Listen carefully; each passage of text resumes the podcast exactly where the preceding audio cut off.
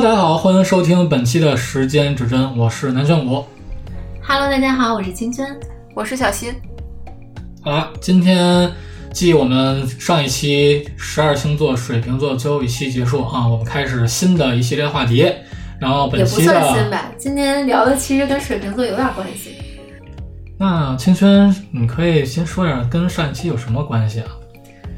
今天本来我听你这个要想聊这个女权主义跟女性主义，对吧？对，那你能告诉我女性主义跟女权主义，就是它有什么？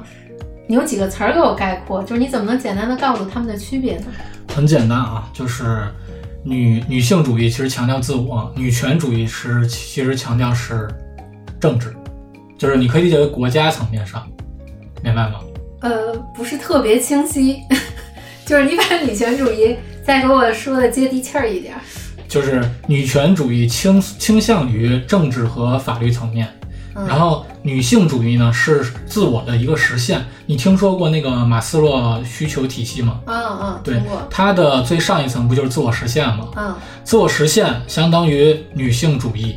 啊，不你可以理解为啊，就是比方说我如果作为一个女性来说，虽然我不是女性啊，嗯。但可以假设，然后我是一个女性，那我实现了我自己的人生理想，嗯。那么其实这可能就意味着嗯。代表一定一定意义上的女性主义，嗯。而女权主义其实是针对于国家层面颁布一项法律啊，要比方说上一期咱们不是聊到尊重嘛，然后可能就是在呃法律明文规定下，可能是男性男性必须要尊重女性，或者说女性必须也要尊重其其他的女性，是这么一个概念，我理解。那我可以去理解成，就是女权主义更倾向于女性的一种变革，对社会的一种影响的呃进步，或者说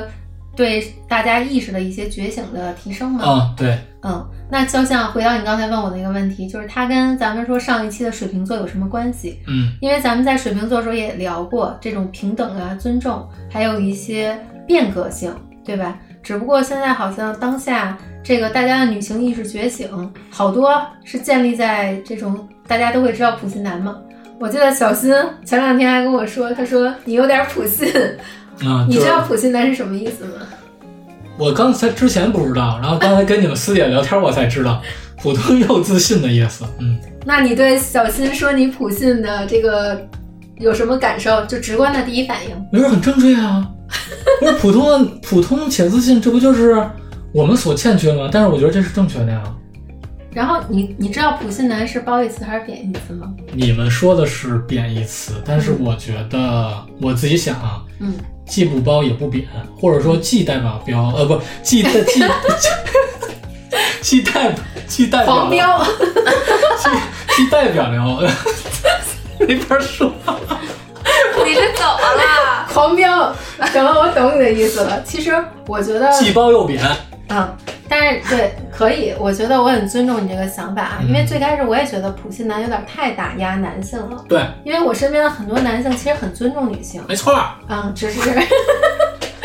怎么音调都变了呢？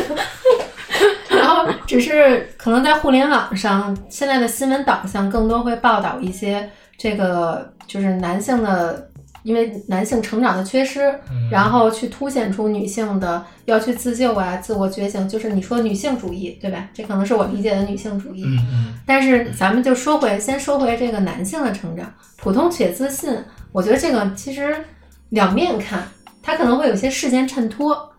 你如果因为正常的男的他普通但是又自信，咱们可以说这人很有个人魅力。他虽然就是是一个普通的工薪族，但是他也有自己觉得，嗯，就是他有一些能力啊、特色啊、个人魅力啊，他觉得我也是没那么普通，有我个人的就是与众不同的点。但是如果这个普信男一旦放到一些事件里，比如说恋爱关系里，可能他就变成了一个贬义词。所以我说，想先问问你们周围有没有就是因为所谓的贬义词的普信男的存在，导致了什么女性自我意识觉醒的这种案例？小新有吗？就是周围有没有姐妹儿去跟你去聊过一些感情啊，或者说去倾诉一些感情中的问题，都是跟普信男有关的呢？嗯，就比如说之前有一个朋友，他是在去那个相亲，嗯然后第一次和那个男的见面的时候，那个男的其实实际上确实在咱们看来就比较普通，长相一般，然后嗯，工作、学历嗯等等各个方面都很一般。嗯但是他就觉得自己很自信，嗯因为他和这个女孩儿同等年龄。他在这个年纪的上面，他就是一个非常自信的状态。他就嗯觉得你已经三十多了，作为一个女性来讲，你就没有任何的这种在相亲市场上没有什么价值。但是我虽然普通，虽然我三十多了，但是我是一个男性。嗯然后他们两个，嗯、就是第一次见面聊天儿的这个过程当中，就会出现很多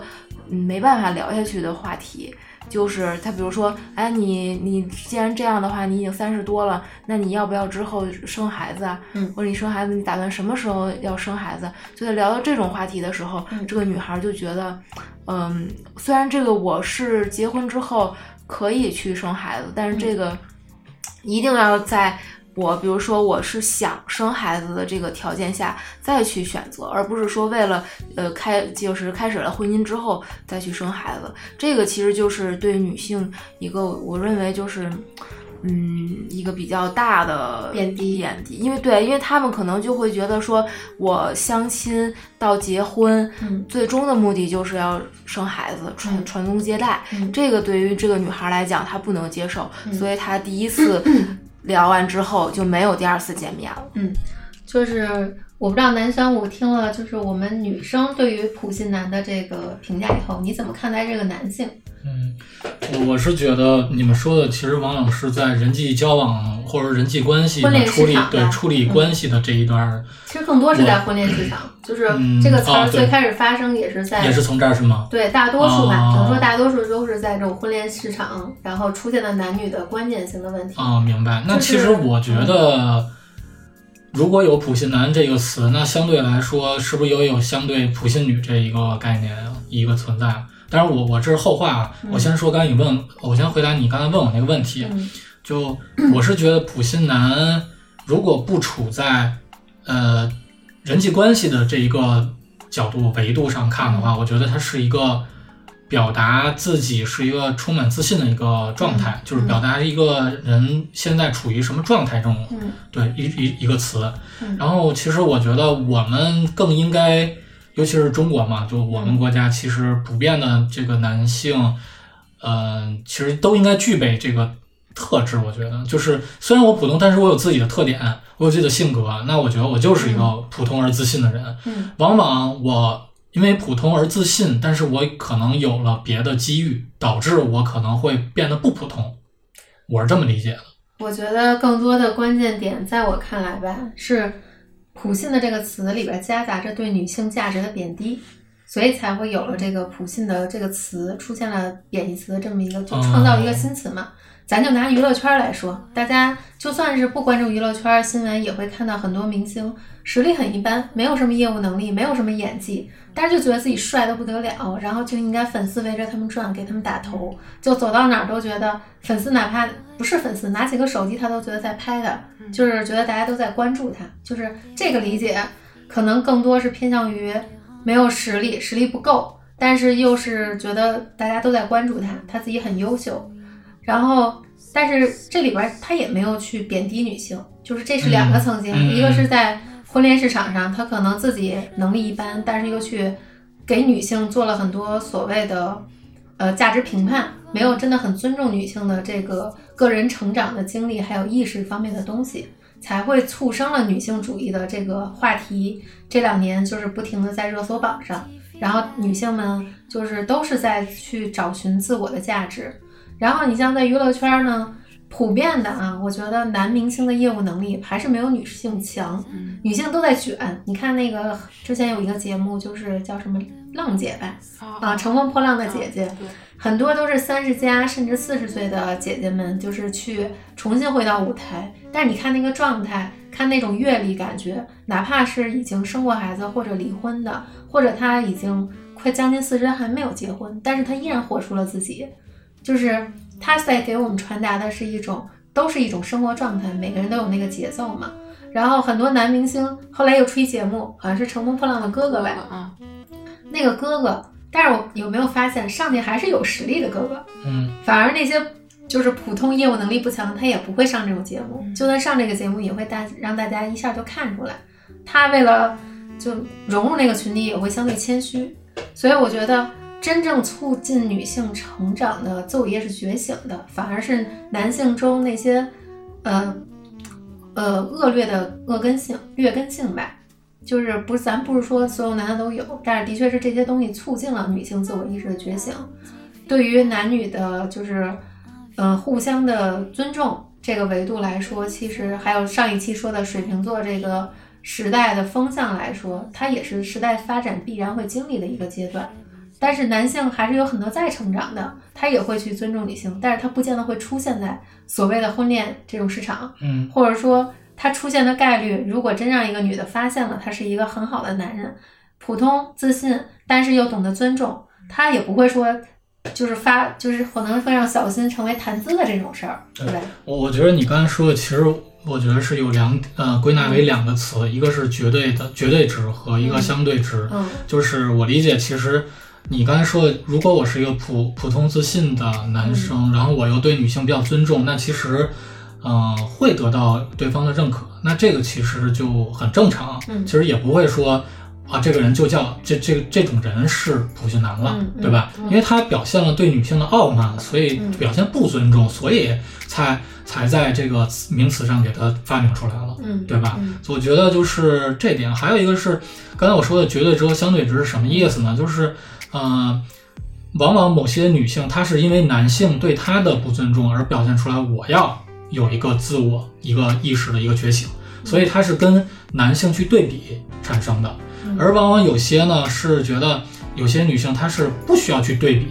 然后她就应该发觉，或者说我觉得我自己应该是可以成长为什么样的人，去找到自我实现那个价值。就是因为我也知道你的行业会跟这些女性打交道，嗯或者说跟这些自我成长的课题打交道，就有没有统计过这些真正在做女性自我意识成长的，她们的就是性格是什么样的？比如说曾经是柔弱的，曾经是很需要情感依赖的，还是说曾经就是老是为他人而活的？就是在这种关系里边的性格的女性，可能更多才会凸显出这种能量的转换。嗯，以我现在就业市场来看的话，普遍，嗯、比方说选择女性主义这门课的人，嗯女性来看的话，基本上都是白领一层一层级的，嗯然后他们相相对于工作压力会比较大，嗯可能会寻找一些自我能够解决自己困扰，比方说抑郁，或者说是自我排解的这么一个方法。嗯然后像这些人，他是呃针对这些画像的人群会比较多一些。嗯，我是不是说太专业了？嗯，因为抑郁这个话题本身就很大，就是职场的抑郁，有时候是在那个职场中的竞争，其实有时候不分男女的。呃，他们你说的那个，我觉得应该是介于女性主义跟女权主义之间。呃，对，它是一个模糊，就是目前来说，大家可能对女性主义这个概念会比较模糊，所以它才，呃，比方说疾病乱投医的这种、这种想法或者这种我行为。觉得我可以用星座给你就是引申一下，你看看是不是这个感觉啊？就比咱从最开始那白羊座来说，白羊是一个很自我的星座，他的自我意识本来就强。然后其实他们那种就是很多白羊座女性是不会说，呃，容易被就是被普信男搞得心情不爽啊，或者说容易陷入跟普信男的纠缠中，或者跟那些所谓带有傲慢啊、带有指责呀、带有这种 PUA 性质的就很很很少，反而是这些水象星座，比如说双鱼座、巨蟹座，就是容易就是进入这种所谓的觉得你，呃，家庭观念不够啊，你都、你都已经这个这么大年纪啦，等等，会有一些所谓的社会上的就情感上的，让他觉得自己有一些的确好像不太对的地儿，让他反思，甚至让他觉得很难过啊，觉得你怎么这样？就越是像白羊啊、射射手还有狮子这些火象能量强的，它火象能量咱们可以用阴阳来对比嘛，它就是阳性能量很足，因为男性本来就是属阳的，阴性女性就是属阴性特质。那像我说的双鱼座、巨蟹座还有天蝎座，本身就是阴性属性的星座，还有这个金牛座呀，呃，这个呃摩羯座、处女座，就是都是很阴性能量很强的星座。所以这些星座在这个女性的身上，她会更多的去做一个自我的检讨啊，自我的一些较劲的点，还有一些自我去消化的情感的东西。所以我觉得你们以后如果真的做课题，可以去看一看，是不是只有这些，是不是有这些特质的女性会去更关注，或者说她这是她人生当中的一个课题，去找到阴性中阳性的那个能量。其实这个在我看来，自我就是女性主义，更多是找到阴性能量中的阳性的一个能量，这样才能能量平衡嘛。嗯，就是男人要想更懂得尊重女性，或者说让女性尊重，他需要发展出阳中之阴的能量。他很很有自信，很有魄力。但是如果他这会儿情商又高，又懂得感情很细腻，是不是女生都很喜欢？反正我们女生挺喜欢的，对吧？嗯，又是有实力的人，还情商又高，还很懂得尊重女性，那挺完美的。先不说他是不是个骗子啊，但是的确很让我们女生喜欢。那相反呢，如果一个女孩儿，她又有她感性的一面，然后呢，她又有她自信呀、果敢，还有决断力，是不是也是你们男性喜欢的？就她可能是在我看来，女性主义是找到自身能量的一种平衡。嗯，对，基本上是，但还有一点可能是得稍微长得好看一点。不是我，我感觉我说这话可能代表大部大部分男性嘛，就是，对啊就是应该人都是是会去对都是一样，都会是一样会。去看啊，但是每个人审美不一样啊，对对对，但是好看，我只是说好看这个点，但是怎么好看，然后每个人适合不同样的好看啊，对对这对好看定义不一样。因为吸引每个人的点就是都不一样。对对对嗯，但但是刚才你说那个有关星座这事儿嘛，其实我也有一些有一个想问呢，就是比方说，我就想问你们俩啊，嗯就是如果按照星座来看的话，这个星座 其实如果支持女性主义的，咱单嗯单只说男就是男同胞啊，嗯如果这个男的是哪哪些星座的男同胞，他会支持这个女性主义，而如果他们支持这个女性主义之后，他们会采取哪些措施，就是或者哪些行动来，嗯、比方说表达出我我我是支持的。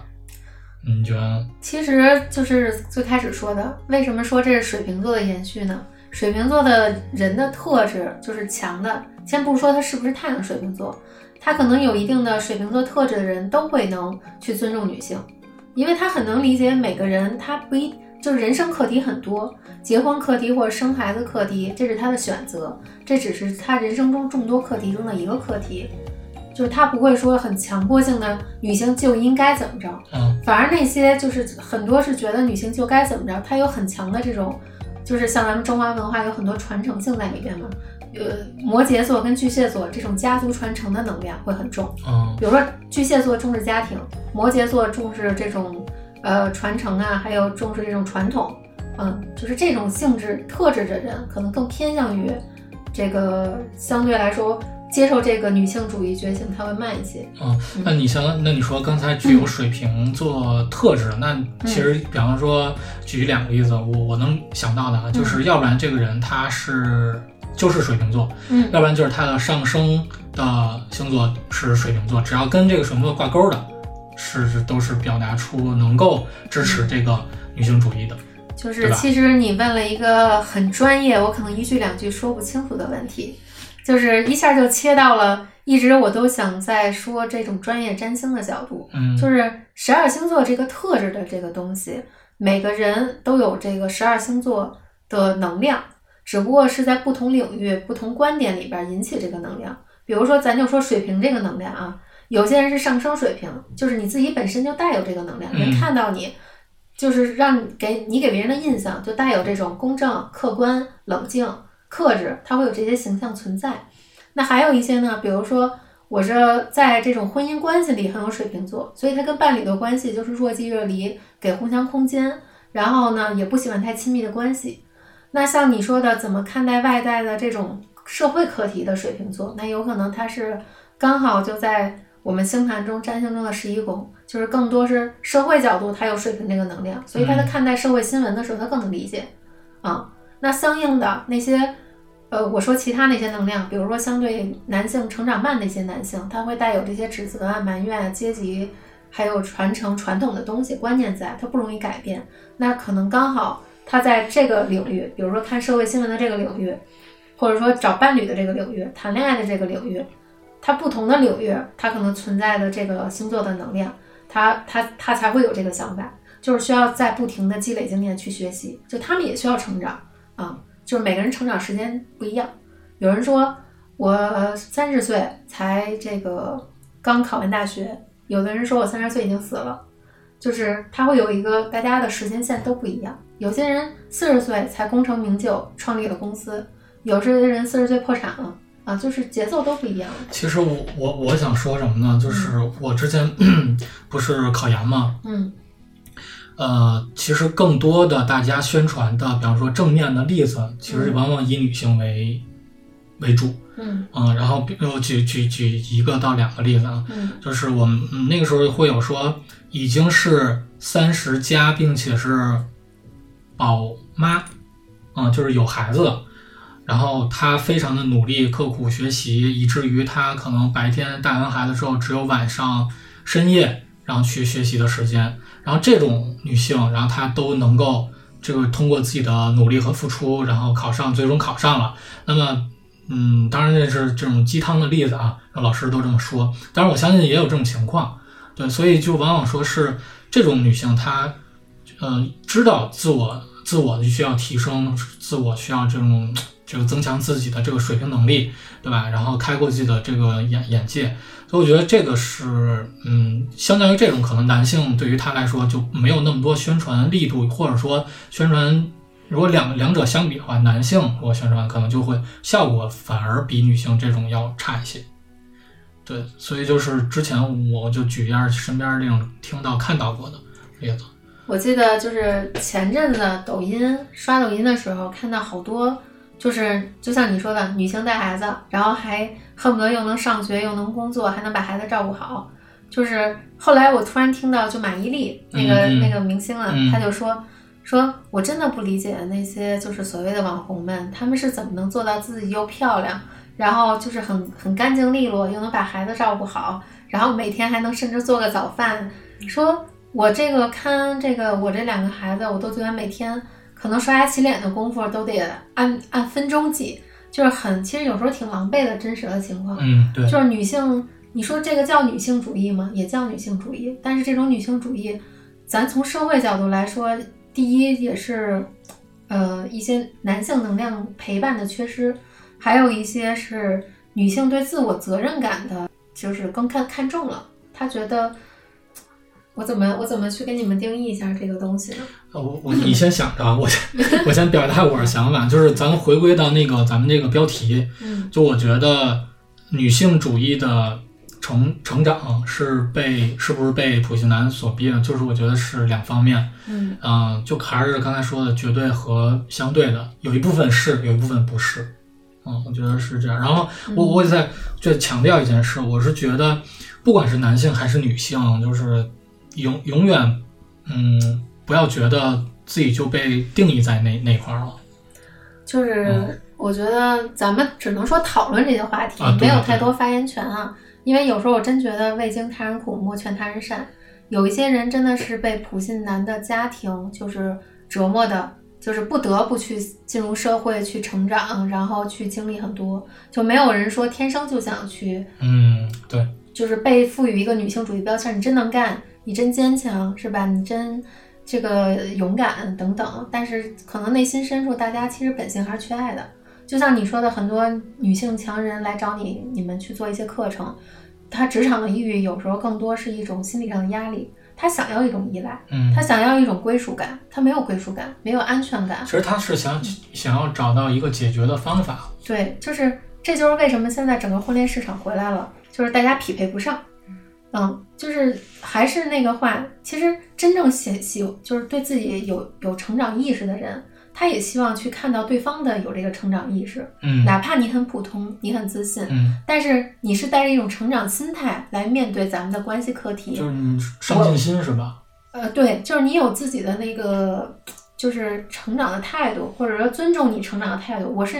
因为以前的社会可能是男性在外，女性是一种支持陪伴。但是现在，我觉得可以变成一种女性在外，但是男性你至少起到一种支持陪伴的角度吧。可能更多的，我觉得还是缺少这方面的，就真的认可这个也是，就是有点违背，就是中华的这种传统的文化嘛，阴阳之说。但嗯但但但是我我觉得有一个特逗的事儿啊，你不觉得中国家庭里边儿普遍的家庭里啊，嗯就是普通老百姓的嗯家庭里边儿，女性在家庭的地位当中，其实并没有大家想象的那么低。嗯一一，我是觉得可能呃家里边的大事儿啊，大事儿可能是两个人商量之后，可能以男的这个男方的角度来去考虑，但是家里的所有的其他一些个事儿，可能男男性会以女性的这个主观意念或者说主观的决定，然后去考虑或者说去服从。所以你说这个点，其实就是我说的阴阳之论啊、对对对，就是是这么个意思。啊，就是你虽然是个男性，你可能大男子主义，但是你有阳中之阴的这个状态，你会欣赏你老婆这个有时候特有主见，特别雷厉风行，然后就是特别的能拿拿主意。你有时候也不是那么太想拿主意，啊，对，啊，所以你有那个就是阳中之阴的那一面，刚好你老婆有阴中之阳那一面，看着很柔柔弱弱。你比如说小新，看着很温柔可爱，但是有时候她就是那种雷厉风行，甚至有点那种女刺客的感觉，就是会让你觉得哎呀很有意思，笑出来没关系，就是会有那些让你觉得很呃很有个性，然后很有那个就是魄力的那一面。嗯，就这才是一个幸福家庭的一个状态，对，就是嗯彼彼彼此协调嘛。对然后能量的融合。对，其实咱们赛里边儿两位女性嘛，对吧？啊，两位美女，对吧？然后其实我的问题就是，你们在职场当中或者说生活当中有没有遇到过被男性，比方说歧视啊，或者说呃这些问题的发生？嗯，我可能不在乎，那些人根本不会跟我超过说过三次话。不是你你是一个比较 小心呢？嗯呃，职场上面一定会有的哈，因为你比如说现在会会定义给你一个女性一个标签，就是三十五这个标签儿，就是三十五，你三十五之前你不生孩子，三十五之后你可能生孩子很难，三十五之前你不完成什么你的职场晋升，你三十五岁之后就会更难。这个就是会给女性，不光是女性哈，但是女性贴的标签会更多。嗯，然后在对于职场来讲，很多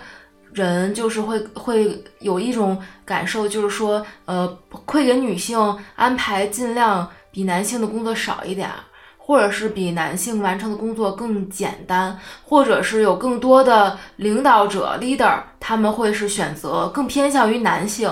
他们会觉得男性可能抗压能力，还有一些呃不会对呃就是对家庭的牵绊会更少一点，所以说有些时候会考虑晋升啊，或者是工作分配啊，一些情况会，我觉得有些时候会受一定影响，但是这个毕竟也是一一部分，嗯。一类公司会这样，也不是说所有全部公司都会这样。但是你会看，你看历历届的高管呀、你其实自己可以拉一个名单，你可以看，其实女性还是占的比较少。因为为什么大家都会比较向往董明珠呢？因为其实只有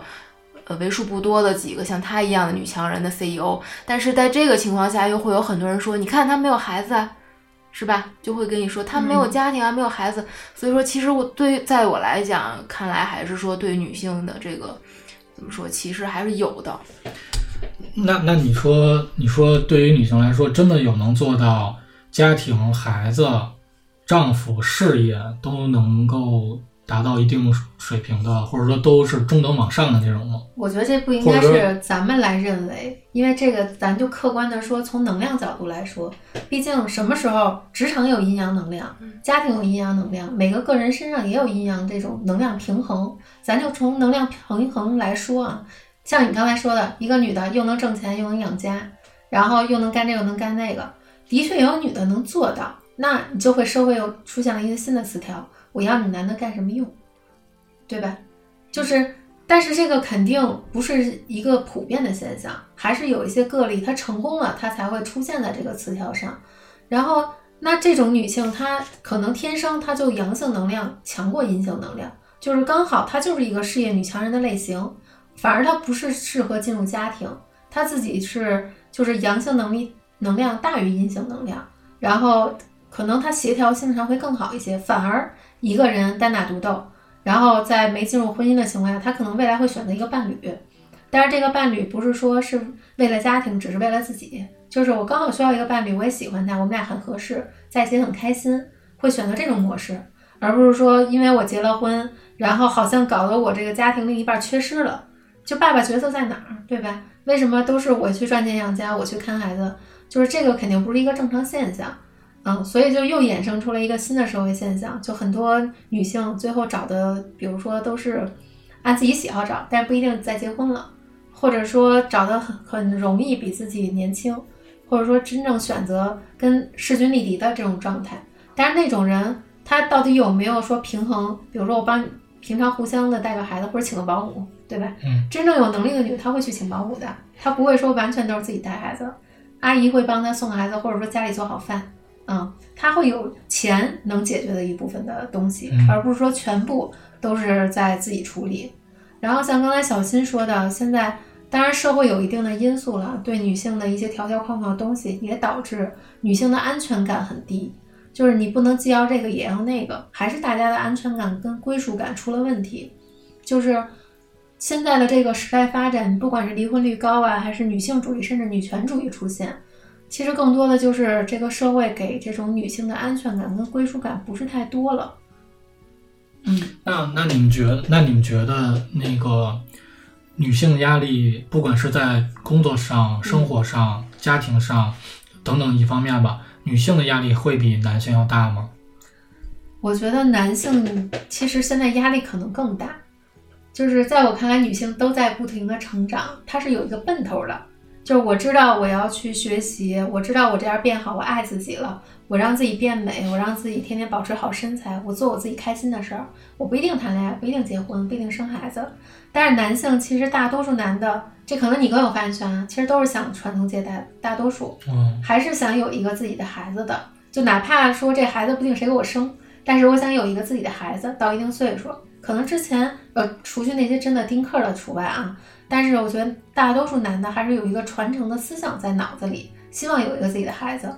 这还是这顶多是没钱，顶多是说钱不够，或者说阶级财富能力不够。但是你看广州那边可爱生孩子了，人家国外老外也爱生孩子，嗯，就是相对来说，他们是真的喜欢孩子，然后觉得孩子是就是有些人当个养成游戏，对，因为因为因为他们是信那个什么嘛，宗教嘛，嗯其实宗教是对于他们来说是嗯。有孩子是上帝赐予的一个礼物嘛，所以他们会非常珍惜。嗯你看，举个例子啊，你看那个美国，如果是说当每嗯某一个小镇，嗯。他这个孩子因为某件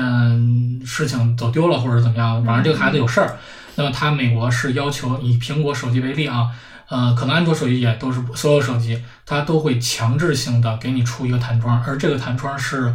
你只有在看完之后才能取消掉的，而且是会发出警报声的。嗯就所以对于他们西方国家某些国家啊，就是大部分国家可能啊，都是以孩子是为优先的。嗯，嗯，对，而且我发现，就是越是重视孩子教育的人，越就是女性啊，就是或者说很重视家庭传承的人，不是那么容易生孩子，因为他他不怕自己承担不了这个责任。嗯，然后那些很就是像刚才小新说的那些普信男，反而是都不知道自己到底能不能承担那份责任，就是觉得应该我要进入婚姻了，我要找个女人生孩子了，就是那份责任感他不是很明确。哦，我我终于知道那是普信，在你们来看是贬义是什么了，是普通而盲目的自信。啊，对对吧这个应该更准确一些。的，然后再补一句吧，就是的同时还在嗯给女生挑刺儿。就是他会有一些没有没有没有原则、没有明确指向的一些埋怨，只是对你这个年龄有一些标签的东西，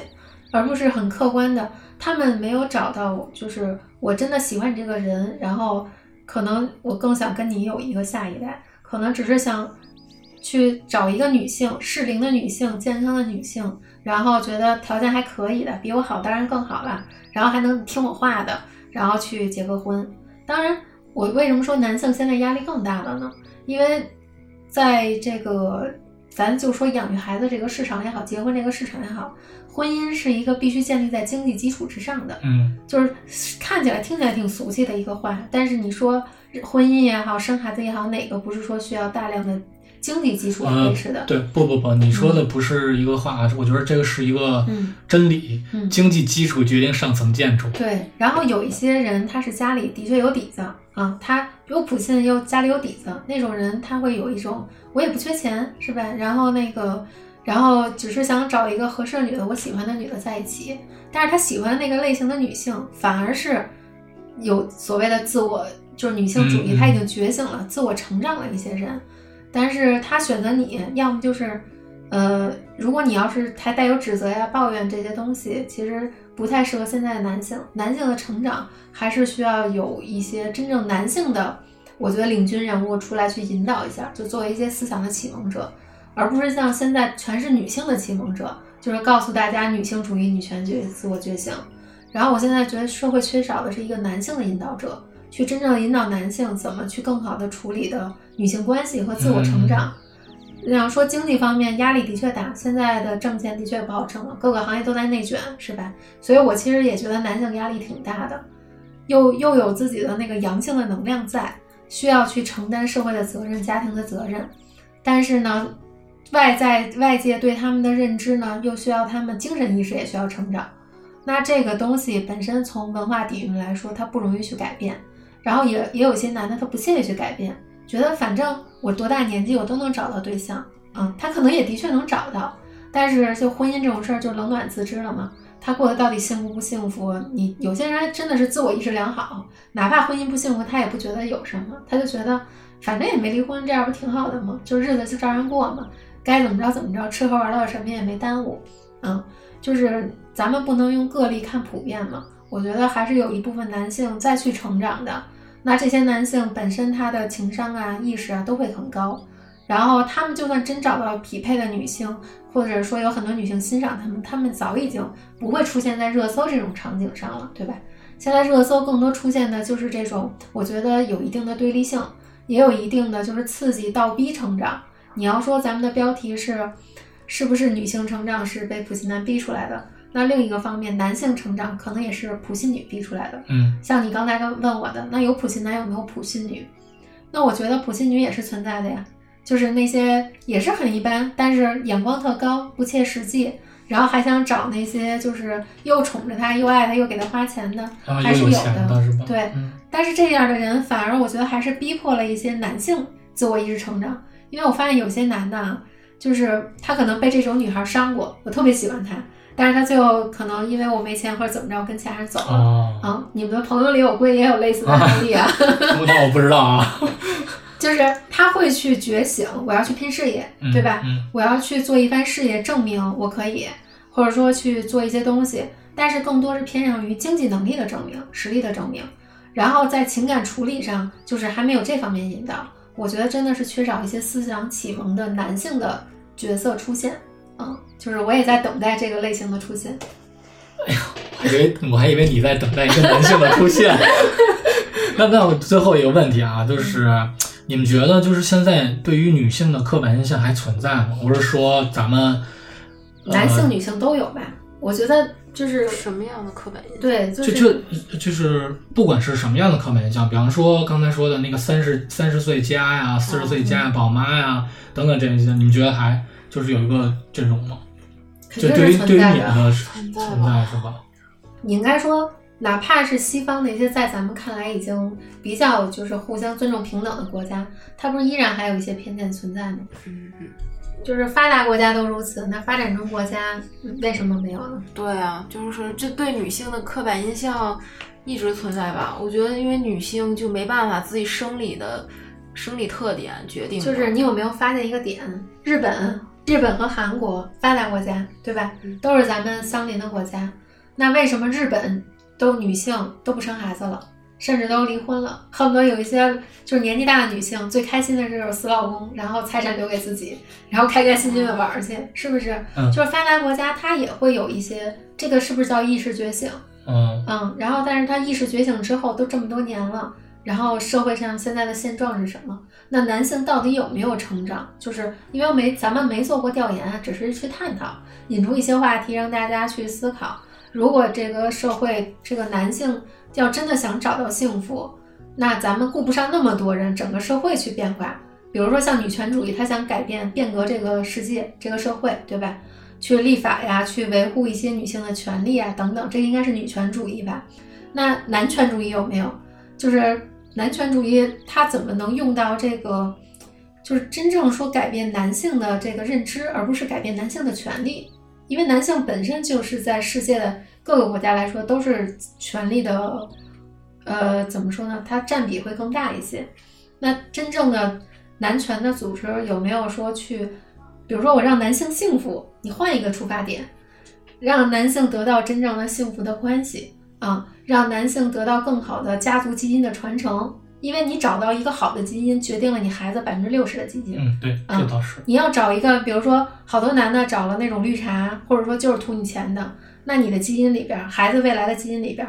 可能就是败家的基因。嗯，你要是找到一个自我成长意识很强的女性，或者说对自己也很负责，对家也很负责，对你也很尊重，那你们的孩子是不是更有这种企业家潜质，更能兴旺家族的这种？就是这种氛围、磁场啊什么的，我觉得可以以这个角度去出发。对，当然是我们咱们，我觉得咱们三个其实是希望，就是说既有女性的成长，又有男性的成长，相互相互扶持，然后相互去，哪怕是竞争，那竞争才有逐渐的这个提升嘛。嗯。然后，其实我做之前做了一个调研，就是你刚才说日本、日本和韩国，我之前看资料是，或者我我看资料和那个看其他人说，呃，听别人说的。日本现在的酒桌文化其实还是以男性为主的，就是就是什么意思呢？就是在酒日本的酒桌酒桌上边，女性还是一直是会倒酒的，这何止是日本啊，就一直是倒酒的。然后，这何止是日本啊？上次咱们最简单的一次去外面吃饭，然后就是一场那个公司明明就肯定知道是他们团队。在团建嘛，不是还有一个女生一直在那边，就是相当于是给他们倒酒啊、点烟啊这种状态。哦，对对对，我想起来了。然后还有一个就是，嗯，某可能咱们国家某些城市的女性可能也也是有这种，嗯，然后像像比方说刚才我说的歧视啊，然后不公平对待这些，可能比方说伊朗、阿拉伯这些，可能还是你那个女性上街的时候必须要戴一个那个。纱巾啊，面罩似的，对，不能是露脸，这可能是根据他们国家一些个规定吧。我觉得有时候，就比如说刚才小西你举那个例子啊，我觉得是不是可以换个角度分清那个到底是他的工作，还是一个就是所谓的酒桌文化，嗯，就是还是一个他那个职责该办的事儿。就如果找到自己的定位，可能就没有那么大的标签或者偏见了。嗯，就如果整个公司都是这种性质，然后出去就跟山东好像，我记得山东那边是不是有一个文化，说吃饭女孩不能上桌子？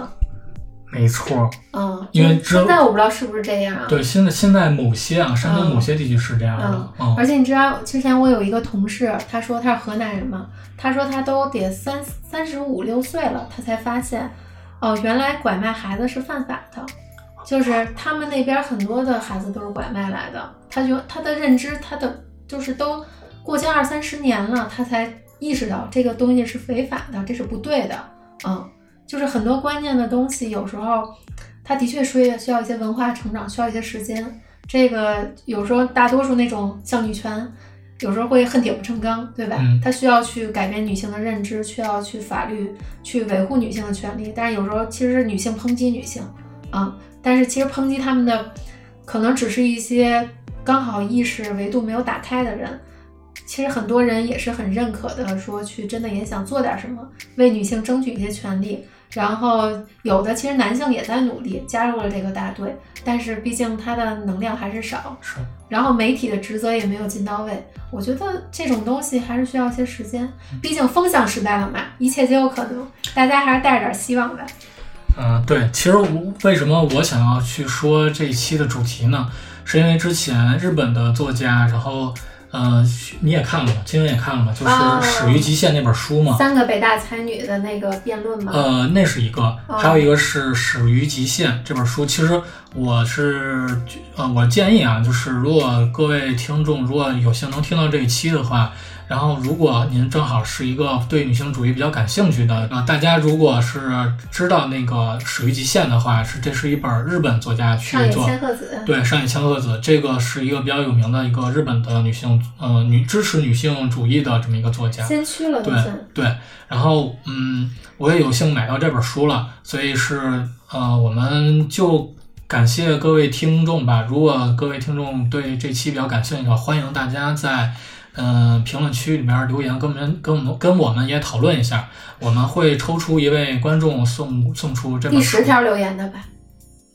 你就定了啊，十条是不是有点少啊？那就第二十条。那行吧，那我们就定吧，就是我们第二十条给我们留言的听众啊，然后我们把这本书把这本书送给您，然后我们会到时候私信私信您，然后您把那个地址到时候给我们吧。嗯、所以呃聊了这么多吧，反正我是觉得这一期还是挺有价值的。就是我当然我我觉得男性当然要给女性一定的尊重和理解啊、毕竟女性对于男性来说，从身体的结构，然后体力什么这些等等，都是不如男性的。生理结构跟心理结构都是不一样对，都是不一样的。对，所以嗯，大家都要去找到阴阳这个能量的平衡，就是自身去找到这个平衡。有一个平衡点在啊，平衡点在。啊、希望大家能够 多多的自我觉醒吧。哎呀，你别说，你不是你得说，你但你是男的，你不能这么说吧？哦，嗯，没事。其实希望男性们成长起来，跟我一起爱护女性。其实我还是想，其实我中间想问你一句，就是说，你作为男性，你怎么看这本书？因为有很多男性其实想让他让他们看的时候，他们都不屑于看这本书，他们就觉得他们会把女性主义和女权就是混为一谈。然后非常不理解女性，不屑于看这本书和不屑于女权呃女性主义。嗯，挺好的话题。嗯，我看这本书理由是，我觉得首先我对女性没有任何的歧视，然后我我觉得女性其实还挺伟大的。然后第二呢，是因为这本书的作者和因为这本书它是上野千鹤子和另外一个，你看完了什么感受啊？如果我让我表达的话，我觉得嗯《千寻小姐》那部电影就是我的感受。就各位可以看一下那个《我是千寻》，然后那部电影是那个呃对有村架纯演的，嗯然后这个电影就是表达我那个只是看感受。你还是写在留言区吧。叫什么？我是千寻。对，我是千寻或者千寻小姐嗯啊、就是其实这这部电影和这本书，我觉得是有关联的。然后这本书它其中一个那另外一个写信的那个那个女女性，她不是之前做过 AV 女优嘛？嗯，对，所以就是千寻小姐，其实她也是应招女郎的那一系那你觉。得对你男性，因为你本来是一个比较尊重女性的男性，但是你看完这本书，对你有没有什么提升，或者是新的出发点？就我觉得女性其实她会，如果她能够自我觉醒或者有这种意识的话，我觉得她要比男性更要去，嗯，可能成长的机会会更多。那男性，就我觉得男性在这方面就应该帮助帮助这帮助这这种类型的女性吧。呃，能不能理解成就是你作为一个男性看完这本书，你觉得自己也是应该去做一些支持女性成长的事情，不管是情感上的支持，还是说呃其他方面的支持，我现在我认为我现在就在做呀，就是就是从男性的角度来说，对，从工作上来说，嗯。我觉得就我没有，我是愿意跟就是同事去女性同事，对啊，都伙就是一块儿搭档的伙伴同事嘛，然后就觉就是我想问的是，这种支持你的领悟，嗯是不是是情绪的支持更多一些，还是生活的陪伴的支持更多一些？就是这本书写完了，是让我们更理，比如说是让你作为一个男性更了理解女性，更尊重她，还是说情绪上更去支持她？就哪些陪伴或者说哪些支持是更有价值？这是我想听的一个男性的角度，我觉得是更尊重了，更尊重。对，嗯就是其实我们嗯，我的觉得尊重是尊重某一呃所有的女性，她不管是在什么行业，或者她做了什么，嗯，都要都要给予一定的敬佩的之心。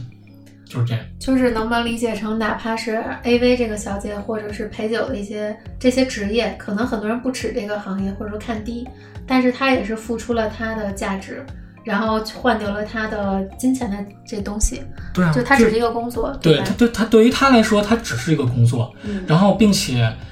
由于各国的文化不同，嗯你你可能说咱们对于咱们国家来说，就可能普遍人都觉得这个是不耻的一个职业，但是对于他们来说并不是啊。所以我就觉得就是嗯，每一个就即就是所有女性，她不管从事什么或者她做了什么，我觉得都是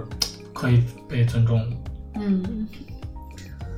好，我觉得就是这个，我还是挺想看到到时候男性的留言是什么样的，很期待。对，希望各位女性听众也让自己的对象、自己的男朋友让去多多听一听，或者说多看一看。能能找着男朋友的，身边男朋友已经挺优秀的了，因为现在女孩都太优秀了。行吧，那这一期我们也聊了，时间也不也不短了，然后跟也接接近一个小时了，所以我们希望能够呃让各位听众能够明白我们所表达意思吧。嗯，然后本期就到这里。不不明白再多听两遍，拜拜。拜拜。